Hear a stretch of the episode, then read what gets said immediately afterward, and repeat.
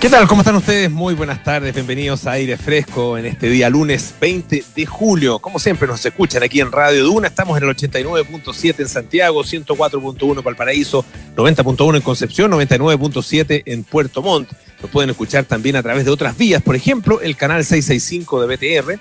Pueden utilizar nuestra app Radio Duna o entrar a duna.cl en el momento en que ustedes quieran. Ahí están nuestros programas en vivo y también nuestros podcasts en duna.cl también están en Apple Podcasts, en Spotify y las principales plataformas de podcast.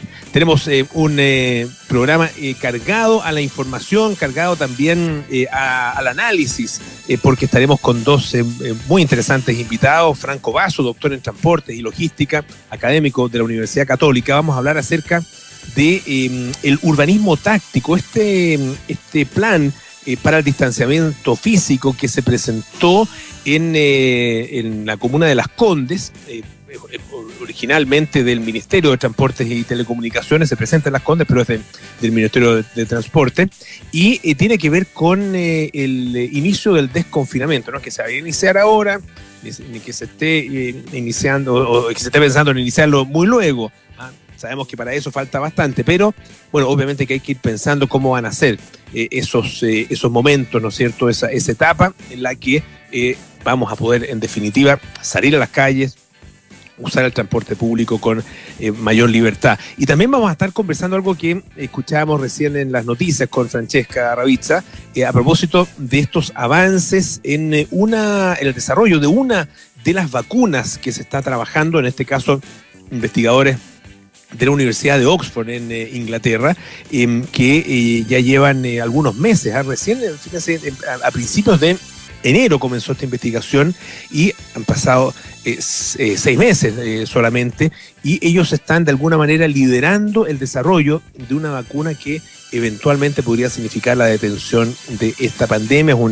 Es, una investigación que se hace para el, laboratorio AstraZeneca, que es un laboratorio británico-sueco, y se publicó en la revista The Lancet que están teniendo muy buenos resultados, ah, en que está mostrando una respuesta inmune esta vacuna eh, realmente importante y que obviamente que abre muchísimas esperanzas. Vamos a estar conversando con el doctor Pablo González, investigador del Instituto Milenio de Inmunología e Inmunoterapia y también académico de la Universidad Católica acerca de este anuncio. Pero comenzamos con las tendencias del día. Eh, y claro, ha sido tendencia la semana pasada, el fin de semana, durante toda esta jornada también el famoso 10% o el 44%, como quiso bautizarlo el ministro Briones. No le ha resultado mucho porque todo el mundo sigue hablando del 10% de las AFP, em, pero claro, va a ser bastante más que eso en el promedio ah, de los retiros, si es que esto efectivamente se llega a aprobar. María José Soto, ¿cómo estás? Buenas tardes. Buenas tardes, ¿cómo estás, Polo? Todo bien, muchas gracias. Oye, eh, bueno, hoy día esto se, se siguió discutiendo en la Comisión de Constitución del Senado, ¿no? De hecho, se sigue discutiendo. Está, no alcancé, estaba justo ahora entrando de nuevo a Senado porque se había suspendido la sesión hace un ratito, porque entraron indicaciones, que eran las indicaciones esperadas del oficialismo, especialmente de los senadores de la UDI, que eh, durante el fin de semana, todos nos enteramos que fueron eh, poquito a poco varios diciendo que se suman a este apoyo de eh, el proyecto de, para que posibilita reducir el 10% en un 10% los fondos de las pensiones, Durana, Sandoval. Ellos presentaron ambos senadores de la UDI, José Miguel Durana y David Sandoval, recién indicaciones, una serie de indicaciones que son eventuales cambios al proyecto para mejorarlo y para eh, eventualmente lograr un acuerdo con el oficialismo. El gobierno, recordemos, no presentó indicaciones, se mantiene en la postura de que está en contra de, de la iniciativa, de hecho se ha hablado mucho sobre la posibilidad de un veto, etcétera. Sin embargo, hay una idea no, no confirmada de que algunas de estas iniciativas que presentaron los senadores podrían haber sido más o menos conversadas eh, desde la moneda. Una de ellas, por ejemplo, eh, son varias porque presentaron algunos de oposición también, algunas indicaciones que son más bien detalles, pero Las más importantes fueron las que presentaron los senadores que yo te menciono, Durana y Sandoval, que estaba leyéndolas recién, que son eh, básicamente eh, poner ciertas trabas en este retiro del 10%, como por ejemplo poner impuesto a eh, los ingresos que sean superiores a los 2 millones de pesos, por ejemplo, la entrega en cuotas de, esta, de, este, de estos montos y no de inmediato, a propósito del riesgo que muchos economistas han planteado de que esto puede generar un descalabro importante si todo el mundo empieza a sacar el 10%, que sube el dólar,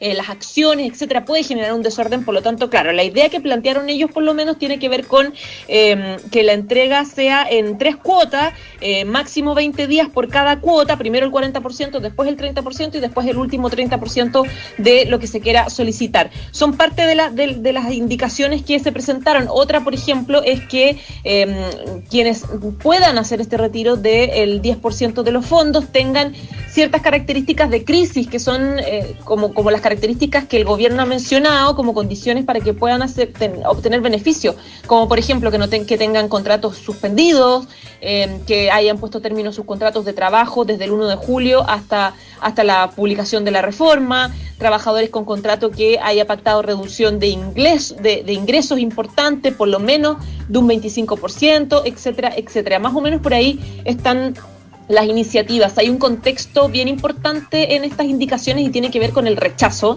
que ha planteado no solo la opinión pública, sino varios senadores de oposición frente a la idea de poner impuestos, Polo. Recordemos que el senador Ricardo Lagos Weber quiso presentar una indicación em, que permitía eh, este retiro, pero con eh, lo, que quería hacer, digamos, era aplicar impuestos a quienes tienen mayores rentas por sobre los 6 millones de pesos mensuales a la hora de retirar los fondos previsionales para desincentivar eh, el retiro en caso de no ser necesario por una urgencia de la crisis. Y eso fue rechazado, no tuvo apoyo. Él mismo lo dijo, no, no hay acuerdo político, incluso le llegaron varias amenazas. Lo pasó mm. mal el senador con esta propuesta. Por lo tanto, se cae la alternativa. Entonces da la sensación de que estas indicaciones, Polo, también se van a, se van a caer. Y en unos minutos me decía recién, estaba hablando con el senador Pedro Araya, se retomaba la sesión en la Comisión de Constitución. Recordemos que esto eventualmente se podría votar en sala en el Senado recién el, miércoles y ya cuenta con los apoyos luego de que varios senadores eh, del oficialismo se sumaran. Ahora, eh, una cosa que me llama la atención, eh, estaba revisando también las indicaciones y veía dos que son bien contradictorias. Una de la senadora Rincón, Em, que, mm, que, dispone que los afiliados podrán reintegrar hasta el total de los fondos retirados, aumentando el porcentaje legal de cotizaciones obligatorias o con aportes provisionales voluntarios dentro de los 60 meses siguientes a su eh, efectivo retiro. ¿ah? esto de acuerdo a un plan de reintegro ¿ah? con em, opciones propuestas por la administradora respectiva. Eh, pero por otro lado, eso en el fondo para, para que sea el propio cotizante el que reintegre, el que devuelva estos fondos.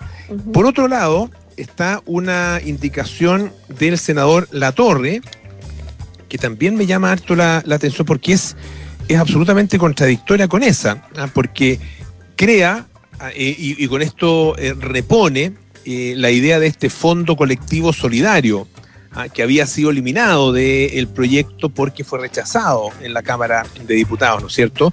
y crea entonces este fondo colectivo solidario que dice se va a financiar con aportes de los empleadores y del Estado y su objetivo será financiar bajo criterio de progresividad complementos de eh, pensiones producto de los montos retirados conforme al derecho que establece la anterior disposición transitoria.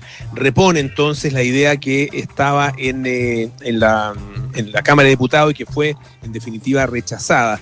Eh, esto, ¿qué pasa ahora? estas indicaciones se votan una a una en la, en la comisión, si ahí son aceptadas o rechazadas, eso pasa de qué manera a la, a la sala de la, del, del Senado.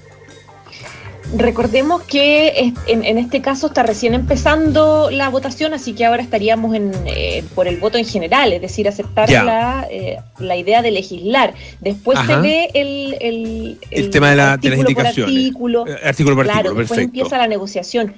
De hecho, Polo, lo que me decía ahora un senador es que eh, todavía están en, el oficial, en, la oposición y también en el oficialismo con la esperanza de que la moneda en los próximos días presente un proyecto que es el que más les importa a todos, que eh, un proyecto complementario que regule la reinversión de la APB, que es lo más complejo, que es la gente que puede sacar plata, saque y pueda reinvertir su plata y gane y finalmente el Estado también lo proteja y lo beneficie. Entonces, y, y tenga un, doble beneficio tributario. Exacto, Claro, Eso Es, lo, es lo más delicado ahora y de lo que todavía no, no ha habido modificaciones ni, ni, cambios. Por lo tanto, estamos ahora en el proceso en general. Hay que esperar todavía unos días para, para ir como del, del, voto a voto. Hoy vi también que había una indicación que decía que em, son inembargables, ¿no es cierto?, estos, eh, estos fondos. Em, déjame ver acá, em, porque estaba dentro de las, eh, de las indicaciones que justamente se habían, eh, se habían presentado. Ah, em, dice que no constituirán renta. No, no era esa. Bueno, estaba por ahí. Una de, de, de las indicaciones decía entonces que eran, que eran inembargables estos fondos. y, me resonó el tema porque hace poco recibí un, un mensaje de em, que escribió un juez de policía local. Ah, em, perdón, un, eh, un, juez, un juez era, justamente, em, un juez eh, de familia, eso es. ¿Te refieres a la deuda? Que, no sea embargo por deuda.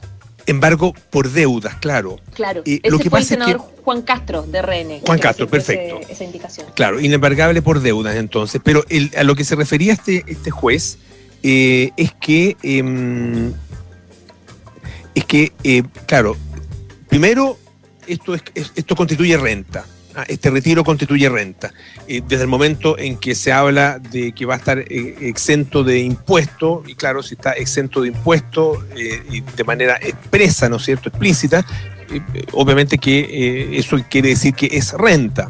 ¿ah? Por lo tanto, al ser renta, puede, em, puede embargarse hasta un 50% de esa renta en el caso de deudas por pensión alimenticia. Ah, em, esas deudas por pensión alimenticia, que hay, miles y miles de casos en nuestro país, ¿no es cierto? Podría entonces, em, en, este caso, el, cónyuge o la cónyuge podría exigir el embargo justamente de ese 50%, porque además está este, este inembargable tiene la excepción de justamente el tema de las pensiones alimenticias. Pero hay otro tema, más allá de las pensiones alimenticias, porque lo que dice este, este juez es que esto se va a llenar, o sea, los, juzgados de familia se van a llenar de solicitudes y de oficios a las AFP eh, para que se puedan retener justamente esos fondos. Eh, y más aún, dice esta persona, en los juicios pendientes de divorcio, donde se demanda compensación económica, ah, tú sabes que es, posible ahí en esos casos, es, es, de los pocos casos, si no el único, en que eh, a una persona se le puede obligar a retirar o se le puede quitar, digamos, parte de sus fondos de pensiones, esto como compensación a la otra persona, eh, al cónyuge eh, más débil, ¿ah? así, así como lo establece la ley, se le entregan parte de los fondos previsionales, así que se prueba que eh, producto justamente de la relación matrimonial, el contrato matrimonial, hubo un menoscabo económico. Ah, em, y claro, por lo tanto, esto significaría que podría también ordenarse una retención o que ese 10% pase completo al cónyuge que debe ser eh, compensado, que es un caso, el típico caso en el que el marido trabaja toda la vida eh, y cotiza, mientras que la mujer, eh, dueña de casa, no cotizó. Casos que son muy frecuentes también en nuestro país, cada vez menos frecuentes, por supuesto, porque hay, una mayor incorporación de la mujer al, al, mundo del trabajo. Pero todavía se producen muchísimos de esos casos y la mujer entonces demanda una compensación económica. Y eso dice esta persona, además, no tiene tope a diferencia, del embargo, de las pensiones alimenticias que tienen un 50% de tope. Entonces, ahí hay uno, un par de elementos bien interesantes que eh, no sé si están eh, considerados ah, dentro del de, el análisis que están haciendo a estas alturas o en este momento eh, los senadores. Ah, todo esto se irá a ver entre hoy día y el día miércoles entonces en que esto ya termine de eh, votarse y sea en definitiva despachado ya de manera completa o no, o habría que esperar una semana más, José, ¿Qué, cuáles son los tiempos del, Senado? Mira, supuestamente esto tendría que terminar esta semana, pero no lo aseguro en este caso. No sé, No sé cuál, cuál porque, por ejemplo, hoy día era hasta total despacho en la Comisión de Constitución y me está diciendo un senador, si es que terminamos hoy día. Ah, ya, podría, podría esto alargarse un poco. Bueno, vamos a ver, ah, vamos a ver qué, qué pasa. Eh, en todo caso, es interesante mm, eh, lo, que, lo que pasó con las indicaciones que se habían prometido una indicación de, eh, del senador Moreira, ah, que, tenía que ver justamente con eh, el tema de que esto le em, fuera beneficiara solamente a las personas que podían probar algún tipo de reducción en sus ingresos. Y la otra em, indicación a la que tú también hacías referencia, José, del senador Lagos Weber, que finalmente simplemente no la presenta. Uno, uno se pregunta, bueno, no la presentó por el producto de las amenazas o no la presentó porque efectivamente eh, no quiere eh, demorar más este proyecto. Desgraciadamente estamos en un minuto de nuestra, de nuestra discusión eh, pública en que es difícil ah, poder establecer si es, que la, si es que los senadores y los diputados y el gobierno mismo están actuando bajo presión o están actuando en realidad por convicción. José. Polo, al, a Lagos Weber, no sé si lo viste, le llegaron incluso amenazas eh, a su casa. O sea, su casa marcada en fotos, como para que lo fueran a funar a él y a su familia. Bien complicada la situación del parlamentario. No, terrible, tremendo, tremendo. No, absolutamente inaceptable. Y bueno, y, hubo una declaración del Senado y, esto me imagino que, en su minuto también se irá a investigar. Ya pues, José, muchas gracias, un beso grande, ¿eh? que esté muy bien. Un abrazo. Oye, hablábamos hace algunos días, em, muy brevemente, eh, de esta carta que enviaron distintos intelectuales, eh, sobre todo estadounidenses, también algunos de, otras nacionalidades, a gente como eh, Noam Chomsky, por ejemplo, a J.K. Rowling, Francis Fukuyama, como Salman Rushdie, Martin Amis, John Banville, Margaret Atwood, Winton Marsalis, a todos destacados intelectuales, escritores, artistas, ah, eh, y eh, que lo que hacían ellos era denunciar el clima de intolerancia, de censura, de este, esta, este clima de cancelación ah, del cual o esta cultura de cancelación donde hay una opinión contraria a la mía, yo simplemente la elimino o trato de que sea eliminada ah, de la discusión pública y de la imposición, finalmente la imposición de un pensamiento único que esta es una, es una tendencia que se está dando mucho en el mundo, particularmente en Estados Unidos, particularmente en el mundo académico norteamericano, pero también en otras partes eh, del planeta. Y se hacen cargo de esto también intelectuales españoles. ¿ah? ellos adhieren, dicen, a este manifiesto y le agregan también algunas otras cosas, em, eh, porque em, la verdad es que em, ellos ven que también en su país, en, eh, no solo en Estados Unidos, sino que también en España, em, eh, se, está eh, generando, creando este clima ah, autoritario de imposición de ideas únicas, finalmente sin ningún respeto por la libertad de expresión. La firma en esta carta gente muy destacada como Mario Vargas Llosa, por ejemplo, bueno, peruano de origen, pero ustedes saben que tiene también nacionalidad española, em, Fernando Sabater, César Antonio Molina ah, eh, y una serie de otros eh, escritores e intelectuales eh, españoles. Ah, em, y dice, queremos dejar claro que nos sumamos a los movimientos que luchan no solo en Estados Unidos, sino globalmente contra lacras de la sociedad como son el sexismo, el racismo, el menosprecio al inmigrante, pero manifestamos asimismo nuestra preocupación por el uso perverso de causas justas para estigmatizar eh, a personas que no son sexistas o xenófobas, o más en general para introducir la censura, la cancelación y el rechazo del pensamiento libre, independiente y ajeno a una corrección política intransigente. Esto es lo que decía eh, la carta eh, original, a la que se suman entonces, firmándola a esta serie em, de intelectuales españoles.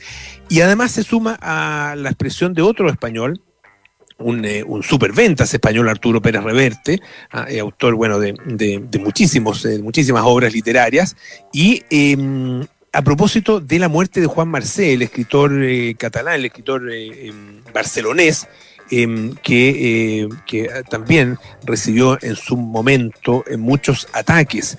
Ah, dice no, está citado obviamente en esta carta, pero eh, hay una, relación eh, en relación con eh, este miserable ninguneo ah, del cual habló Arturo Pérez Reverte, em, lo hizo en una entrevista en ABC, en el diario ABC, al que fue sometido en su momento Juan Marcel, dice, por parte del nacionalismo catalán, ah, por el hecho de ser catalán y al mismo tiempo escribir en, español o en castellano. ¿ah? Em, y dice también eh, otra de, estas intelectuales, eh, Mercedes Monmani, em, que la radicalización de la censura, que cada vez es mayor y limita la libertad de expresión, es un problema global. Dice que empezó en Estados Unidos, pero ocurre en Francia, en España, en Gran Bretaña, ¿ah? en todas partes. Estamos llegando a unos niveles de histeria de histeria exagerados copiando los métodos totalitarios de las dictaduras. Así están las cosas. Escuchemos un poquito de música. Florence and the Machine con Shake It Up. Collect like old friends. Here to relive your darkest moments. I can see no way, I can see no way.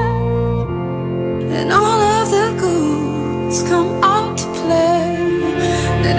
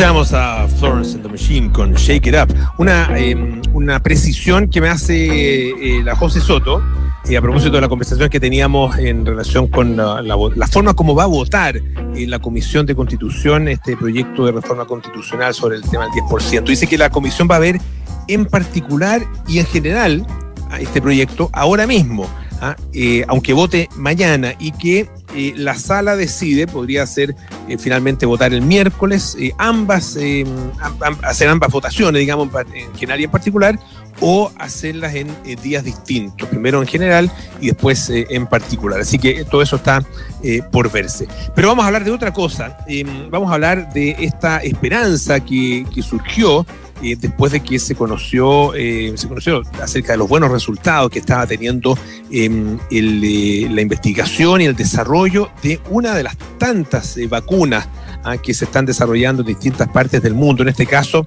la que se está haciendo en, o las investigaciones que se están haciendo, las pruebas que se están haciendo en la Universidad de Oxford, em, a partir de la vacuna que, espera producir el laboratorio em, sueco-británico AstraZeneca. Ah, es una investigación sobre la cual se ha informado en, eh, la, The Lancet ah, durante esta jornada.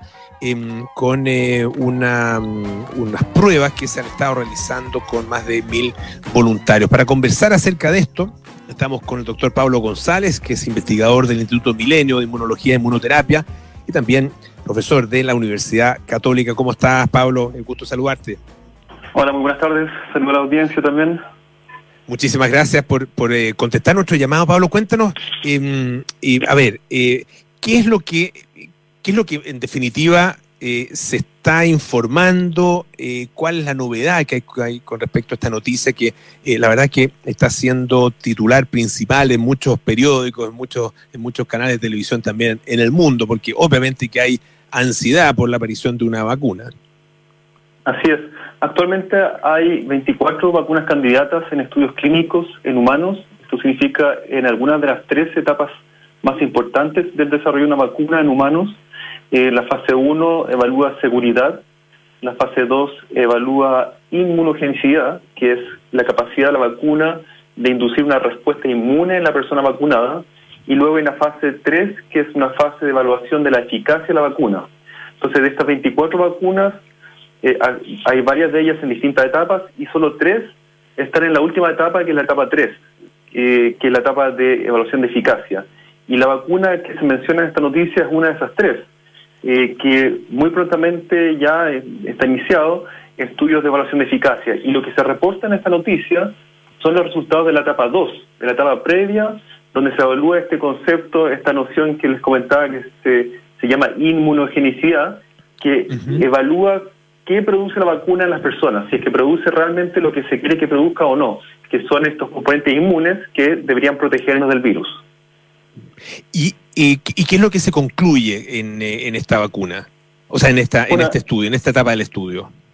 Al, igual que lo que se concluye en las otras dos también que están en fase 3 y que en el fondo para llegar a fase 3 es necesario sí o sí que hayan cumplido la fase 2, es que en esta fase 2 se indujo elementos de la respuesta inmune que esperamos que ayuden a proteger contra el virus. Esto es la producción de anticuerpos neutralizantes, estas son moléculas nuestras que nuestro sistema inmune produce y que nos permitirían bloquear la capacidad del virus de infectar nuestras células. Entonces ese es un tipo de respuesta de componente inmune que se genera con las vacunas. Y otro se denomina respuesta T, que es una respuesta celular, que no es por moléculas, sino que por células del sistema inmune, que son capaces de, eventualmente, ante la posibilidad de encontrarse con el virus, destruir esa célula infectada y así evitar que el virus se propague en la persona. Ahora, eh, esto es eh, eh, de por sí, uno se imagina una, una buena noticia, ¿no es cierto? esto, este tipo de, de avances eh, cuando se está en, en, estas eh, distintas etapas, ¿no es cierto? Se pasa de la, de la etapa 1 a la etapa 2 y de la etapa 2 a la etapa 3. Son, de alguna manera, y, perdón lo básico de la pregunta, pero son sin vuelta atrás, eh, es, decir, una vez que ya se, se hace, mm, se, se, se establece que la vacuna es segura, se establece que la vacuna eh, efectivamente lo, eh, obtiene el resultado que se espera y en tercer lugar se, se, logra establecer o definir que es eficaz, eh, eso ya de alguna manera son respuestas definitivas de la ciencia o después vienen otros otras etapas y otros momentos en que antes de que la vacuna efectivamente pueda ser producida a gran escala y distribuida en los países? Bueno, muy buena pregunta. Cada una de estas etapas va incrementando el número de participantes. Entonces, mientras en la etapa 1 se evalúa una decena de personas, en la etapa 2 un centenar de personas, en, las etapas 3 ya hay miles de personas. Y por tanto, todo dato, toda información que se va adquiriendo a medida que más personas van recibiendo estas formulaciones, una mejor idea no se puede hacer de cuál es el tipo de respuesta que induce la vacuna. Así que, en fondo, todos los estudios se complementan. Hay estudios mínimos, hitos básicos que deben cumplirse para pasar de una etapa a la otra, pero cada estudio en sí va a aportar a la información muy relevante que se requiere para que finalmente esta vacuna se apruebe o no. Estamos conversando con el doctor Pablo González, investigador del Instituto Milenio de Inmunología e Inmunoterapia, académico también de la Universidad Católica. Eh, em, eh, doctor, eh, esto, Pablo, ¿te sorprende la velocidad con la que se está avanzando en esta vacuna? porque la verdad que son, son tiempos finalmente muy cortos para... Esto comenzó a estudiarse o a, desarrollarse a principios de enero. ¿ah? seis meses después ya están eh, con este con estos resultados que son muy promisorios. Así es, la gran velocidad con la cual avanza la vacuna contra SARS-CoV-2 o COVID-19 se debe, principalmente a tres factores. Uno, un financiamiento sin precedentes para el desarrollo de una vacuna. Aquí hay eh, gobiernos, estados, iniciativas que reagrupan estados, que están invirtiendo fondos para que esto se desarrolle de manera muy rápida. O sea, hay mucho financiamiento que facilita obviamente la ejecución del desarrollo porque están las mejores mentes, los mejores laboratorios, las mejores capacidades invertidas en generar esta vacuna. Ese es uno. El otro factor es que también está ocurriendo una cantidad de colaboraciones sin precedentes, colaboraciones internacionales entre diversos eh, entes, sea público-público, público-privado, privado-privado, que también está ayudando a acelerar este proceso de desarrollo de vacuna. Y además también eh, eh, hay un tercer componente que es que las agencias regulatorias, que son sumamente rigurosas en la revisión de los, eh, documentos que llevan a estudios clínicos y para los cuales son muy enfáticos en que no existen atajos para el desarrollo de una vacuna. Toda vacuna tiene que pasar por etapa 1, por etapa 2 y por etapa 3 y cada etapa debe desarrollarse como se desarrollan para todas las otras vacunas. Pero lo que están facilitando ellos es una revisión expedita de los documentos o de la documentación para postular a hacer estos estudios. Entonces, habitualmente en el mundo hay cientos o, decenas de vacunas que se quieren desarrollar y estos deben entrar a una fila, a una cola de revisión. Y cada revisión, como es muy rigurosa, tarda meses. Y por tanto eso ya dilata o demora el progreso de una vacuna. Aquí, toda vacuna que sea contra SARS-CoV-2 o droga contra SARS-CoV-2 o dispositivo médico que facilitaría combatir SARS-CoV-2 pasa primero a la fila y es revisado inmediatamente. Entonces estos tres componentes aceleran enormemente el desarrollo de una vacuna, pero en términos prácticos de cada etapa no hay atajos. Cada etapa se ha hecho con la rigurosidad que se requiere y con las etapas que se requieran. ¿Hay algún eh, em, eh, algún nivel de protección mínimo que se le exija a una vacuna antes de salir al mercado? Eh, porque una vacuna tendría que proteger a las personas eh, en un, eh, o, a, un, a, un, cierto porcentaje de las personas y durante algún periodo mínimo de tiempo? Sí, lo hay. En general es, bastante variable según la enfermedad, porque va a depender de la eh, capacidad de proteger esa enfermedad, la capacidad de proteger de la muerte que puede producir esa enfermedad, la frecuencia con que se da la enfermedad y en el caso de SARS-CoV-2, siendo un virus que de muy alta incidencia, eh, con eh, una cantidad de efectos en fondo eh, nocivos de enfermedad no menor, y, y, como decía, muy, muy presente en la población, se ha estimado que vacunas que incluso tengan una eficacia desde el 50% hacia arriba ya son eh, vacunas que tienen eh, un enorme potencial para contribuir de manera significativa a reducir el, daño a la salud que está produciendo este virus. Obviamente, la aspiración siempre de las vacunas es mucho mayor y las vacunas que están avanzando en fase 3, eh, los resultados de su fase 2 son muy prometedores. En la mayoría de los casos, los resultados de la fase 2 han mostrado que el 90% de las personas vacunadas están desarrollando estos elementos inmunes que deberían protegernos contra la enfermedad. Así que estamos muy expectantes de que eh, muy probablemente contemos con una vacuna, ojalá así sea, lo vamos a ver en la etapa 3 de eficacia, pero además hay, hay muy alta probabilidad de que esta cobertura sea muy alta, que, sea bastante eficaz. Mm. Eh, Chile em, tiene eh, convenios con, me parece que son tres desarrollos de, proyectos de vacuna para justamente realizar acá en Chile estudios de fase 3. ¿Esta vacuna está es una de esas o no? No sé si tienes el antecedente, Pablo. Yo no tengo ese antecedente, no, podría decirle si es que es el caso o no, eh, pero sí es bueno tener más de una opción. Eh, y es muy bueno esto que, que hayan 24 vacunas eh, siendo evaluadas en estudios clínicos, porque no sabemos cuál aproximación va a ser la que funcione. Ojalá sean todas, ojalá sea en definitiva más de una, eh, pero no sabemos la verdad, sino que hasta la etapa de evaluación clínica de eficacia, cuál va a ser la fórmula que va a permitir proteger contra SARS-CoV-2 y en qué medida. Porque cada vacuna tiene distintas eh, posibilidades, aproximaciones, están formuladas distintas. Eh, algunas son pedacitos del virus, otros material genético del virus. hay distintas alternativas. Bueno, le queremos agradecer muchísimo al doctor eh, Pablo González, eh, que es investigador del Instituto Milenio de Inmunología e Inmunoterapia y también académico de la Universidad Católica. Y ojalá que efectivamente esto, esto avance, a que tengamos eh, buenas noticias en los próximos meses a propósito del, del desarrollo entonces de esta y de otras vacunas, porque la verdad es que eh, hay esta expectación la compartimos desde acá de Chile. Yo creo que cada uno de los ciudadanos que nos está escuchando ah, la comparte también. Muchas gracias, eh, doctor González. Que esté muy bien.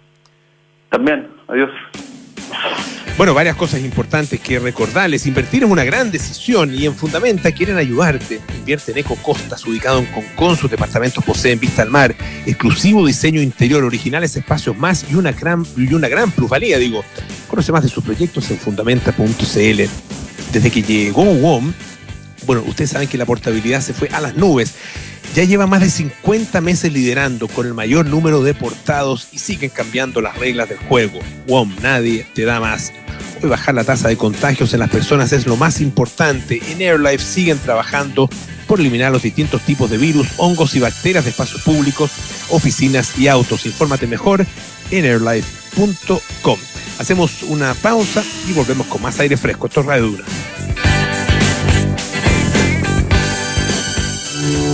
En AirLife llevamos más de 20 años eliminando hasta en un 99,9% de virus, hongos y bacterias de espacios públicos, oficinas y autos, bajando así la tasa de contagios en las personas. Hoy, prevenir es más importante que nunca. Quédate en tu casa si es posible, evita el contacto con personas y lava bien tus manos. En AirLife seguiremos trabajando por eliminar los distintos tipos de virus, hongos y bacterias. Infórmate mejor en airlife.com. ¿Recuerdas cuándo fue la última vez que viviste un gran momento? En Fundamenta, sabemos que un momento inolvidable se vive en un gran lugar. Te presentamos Eco Horizonte. Vive en la dehesa, en amplios departamentos duplex y exclusivas terrazas con quincho privado. Además, sorpréndete con su diseño y espacios más, creados por reconocidos diseñadores chilenos. Conoce más de nuestros proyectos en fundamenta.cl. Inmobiliaria Fundamenta. Tu felicidad, nuestro compromiso.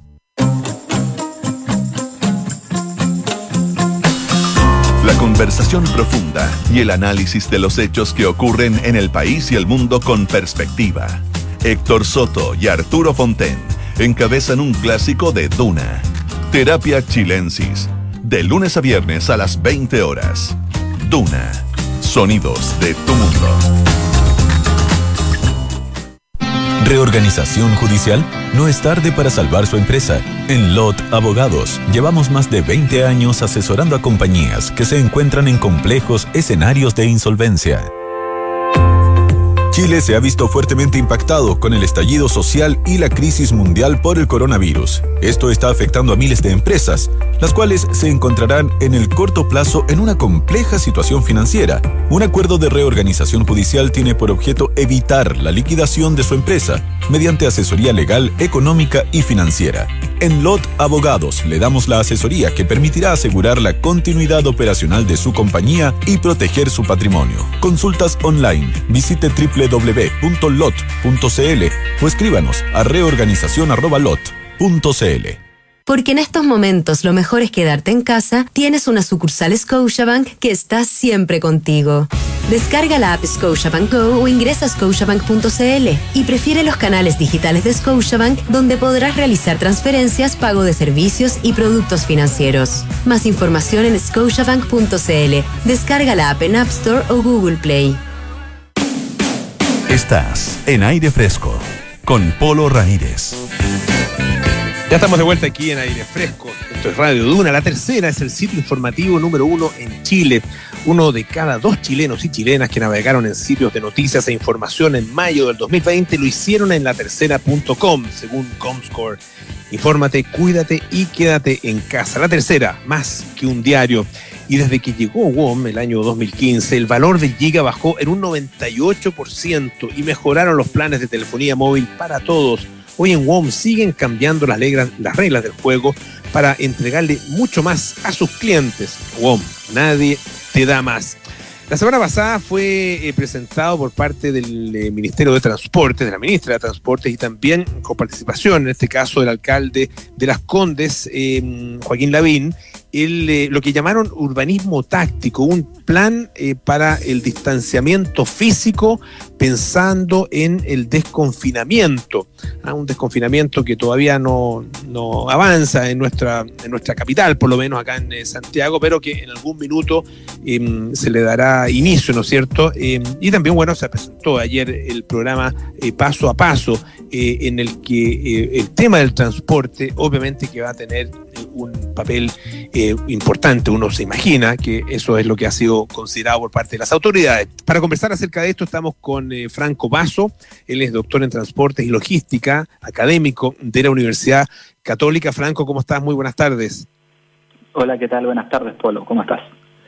Muy, muchas, eh, muy bien, muchas gracias. Cuéntanos un poco, em, a ver, eh, ¿cuáles son eh, los, los elementos esenciales que es, es indispensable considerar en el tema del transporte, en el tema de la, en el tema de la movilidad de las personas, eh, al momento de iniciar eh, una etapa de eh, desconfinamiento o de desescalada, como lo han denominado también en otros países?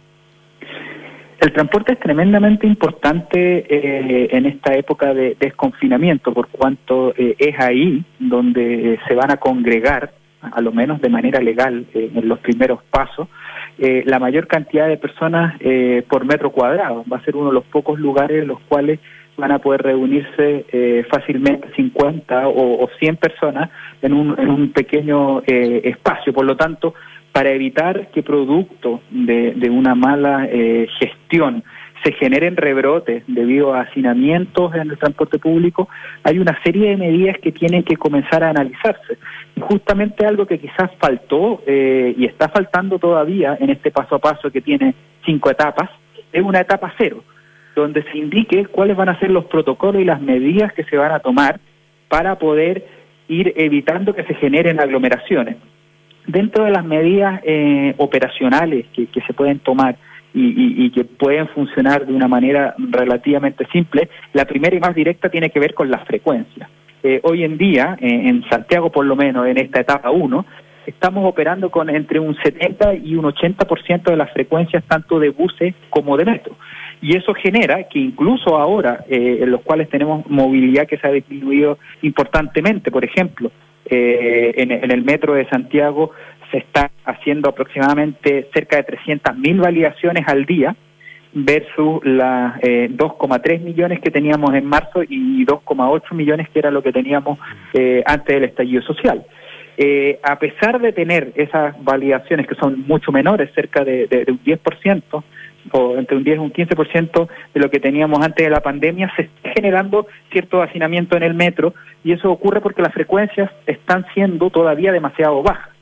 Algo similar ocurre en los buses. Actualmente tenemos cerca de eh, 5.500 buses que operan en hora punta y antes de la pandemia teníamos eh, cerca de 6.200. Por lo tanto, si queremos seguir avanzando dentro de las primeras medidas y que es algo que ya puede comenzar a, a- hacerse ahora ya, es justamente poder eh, aumentar la frecuencia para evitar que en, en un, eh, en un bus vayan más de 25 personas, que es lo que permitiría asegurar el distanciamiento social de, un metro, y eh, en un vagón de metro más de 40. Pero, pero seamos claros, eso eh, no es suficiente y, tenemos que avanzar en una serie de otras medidas eh, que yo he tratado de, de empujar, pero que hasta ahora no se han dicho con la suficiente fuerza, dentro de las cuales, en mi opinión, la más prioritaria tiene que ver con un ingreso escalonado al trabajo. No vamos a poder evitar brotes si es que no generamos un gran acuerdo social para que el horario punta mañana particular, que es donde se van a concentrar los principales problemas, se expanda. Y para eso eh, tenemos que generar un gran acuerdo social que permita que, dependiendo del rubro, los ingresos a los trabajos vayan siendo diferenciados y no se concentren todos entre 7 y 9. Claro, en, ese sentido, claro, son, eh, soluciones eh, que parecen muy difíciles porque, porque no estamos acostumbrados a, ese tipo de restricciones, ¿no es cierto? Pero eh, tal vez por lo mismo parecen difíciles y pueden ser difíciles de, de poner en práctica, pero, pero al final, por ser indispensables y al ser indispensables, bueno, finalmente hay que eh, no solo ponerse creativos, sino que además eh, cambiar también eh, las costumbres, muchas costumbres que ya hemos cambiado en este, en este tiempo, ah, eh, y probablemente esta va a ser también una de ellas, ¿no? sin lugar a dudas, y esto no se da de manera natural, porque eh, cuando uno lo analiza desde un punto de vista privado, la solución óptima es que todos entren a la misma hora. ¿Por qué? Porque así es más fácil, por ejemplo, que yo pueda ir a ver a mi compañero de trabajo, sé que va a estar ahí, eh, sé que si voy a llamar al banco o, o voy a llamar a, a una empresa del Estado, eh, entre 9 y 6 van a estar ahí y desde, por lo tanto desde un punto de vista privado el equilibrio eh, Claro. en términos económicos es justamente que todos estén entren a la misma hora y por eso es que si el Estado que es que no se hace algo de planificación que evite eso, vamos a llegar a esa solución. Aquí, por ejemplo, las universidades, o, o si es que en algún instante comenzamos a avanzar en un reingreso eh, de los colegios, eh, juegan un rol fundamental, por ejemplo. No debería haber ningún tipo de clases, ni de colegios, ni de universidades, eh, ni de ningún tipo, eh, entre, por ejemplo, eh, ocho y media y diez, que son o los primeros horarios normalmente en los bloques de las universidades. Y también se podría organizar, si existiese eh, por parte de, de los distintos gremios y los distintos empresarios, que, por ejemplo, por rubro se pueda operar eh, de manera distinta. Por ejemplo, uno podría decir que el retail eh, no va a operar antes de mediodía, por ejemplo. Y, y las personas que trabajan en construcción, eh, que normalmente se levantan muy, muy temprano, quizás pueden eh, alargar en una hora eh, su entrada, pero esto va a requerir de, de una planificación que efectivamente, como bien decías tú, Polo, eh, eh, probablemente tiene muy pocas eh, situaciones en las cuales se haya podido desarrollar antes. Pero justamente estamos eh, en una situación que no ocurría probablemente en el mundo hace, hace 100 años, por lo tanto se requiere pensar distintas estrategias que eviten esas aglomeraciones, porque la planificación del transporte, la planificación de una línea de metro, como la línea 1, por ejemplo, fue hecha para que en hora punta circulen 40.000 personas por hora sentido. Tanto, si no hacemos algo que sea radicalmente distinto a lo que venimos haciendo, se va a repetir eh, esos hacinamientos que en el caso del metro, por ejemplo, en, situaciones normales llega a incluso siete personas por metro cuadrado y lo que necesitamos ahora es una persona por metro cuadrado y, y para eso tienen que comenzar a planificarse desde ahora ya. Estamos conversando con el doctor en Transportes y Logística, eh, Franco Vaso, académico también de la Universidad Católica. Eh, el, impacto, no, sabemos si el impacto del coronavirus va a ser eh, eh, permanente o si va a ser eh, transitorio y cuán transitorio, ¿no es cierto? Pero a partir de esta experiencia, se deberán sacar conclusiones de, más largo plazo en términos de la planificación del transporte futuro eh, de nuestro país, particularmente de Santiago, que es la, ciudad eh, más, eh, más poblada. Estoy pensando, por ejemplo, el tema del transporte privado, porque para muchas personas el, andar en el propio auto va a ser lo más seguro, ¿no es cierto? O andar en bicicleta también, algunos podrán considerar lo que, que es más seguro desde el punto de vista de la posibilidad de evitar contagios. ¿Va a generar modificaciones o debiera asumirse que va a generar modificaciones permanentes? Sin lugar a dudas, o sea, el, coronavirus está generando cambios eh, radicales eh, en todos nuestros aspectos de, vida y particularmente la movilidad aquí eh, es clave, ¿ah? porque no olvidemos que el, coronavirus se alimenta de movilidad, por lo tanto, mm. todas las medidas que estemos tomando ahora en términos de limitación de movilidad o escoger ciertos modos con respecto a otros, va a tener un correlato que no va a durar solamente eh, lo que dure la pandemia. Por ejemplo, eh, el uso del automóvil particular. Desde un punto de vista netamente epidemiológico, el uso del automóvil particular hoy en día es seguro si lo comparamos con el transporte público. Sin lugar a dudas, hacer un viaje en auto es mucho más seguro que hacerlo en transporte público. Por lo tanto, eh, lo que uno esperaría es que una vez que se vaya eh, eh, eliminando eh, estas restricciones de movilidad, las personas tiendan a evitar el transporte público y utilicen otro tipo de transporte, la mayoría de ellos privados. Y el problema desde un punto de vista de planificación de la ciudad es que un uso exacerbado del de, el automóvil particular genera externalidades negativas que de hecho pueden ser contraproducentes para enfermedades respiratorias como el coronavirus que es, por ejemplo, la contaminación. Si yo utilizo el automóvil particular más allá de lo razonable, estoy aumentando la contaminación que puede tener un efecto sobre las personas que justamente están enfermas de coronavirus. Por lo tanto, la planificación de la ciudad para la época, eh, digamos, post-confinamiento, tiene que tomar en consideración que eh, van a haber cambios en la forma en las cuales eh, se mueven las personas. Y esto se ha visto en estudios internacionales, los cuales ha habido una, un cambio desde el transporte público hacia otro tipo de modos, incluyendo el automóvil. Y si nosotros queremos evitar que, eh, que, eso ocurra, tenemos que brindar distintas posibilidades para que la gente se pueda mover.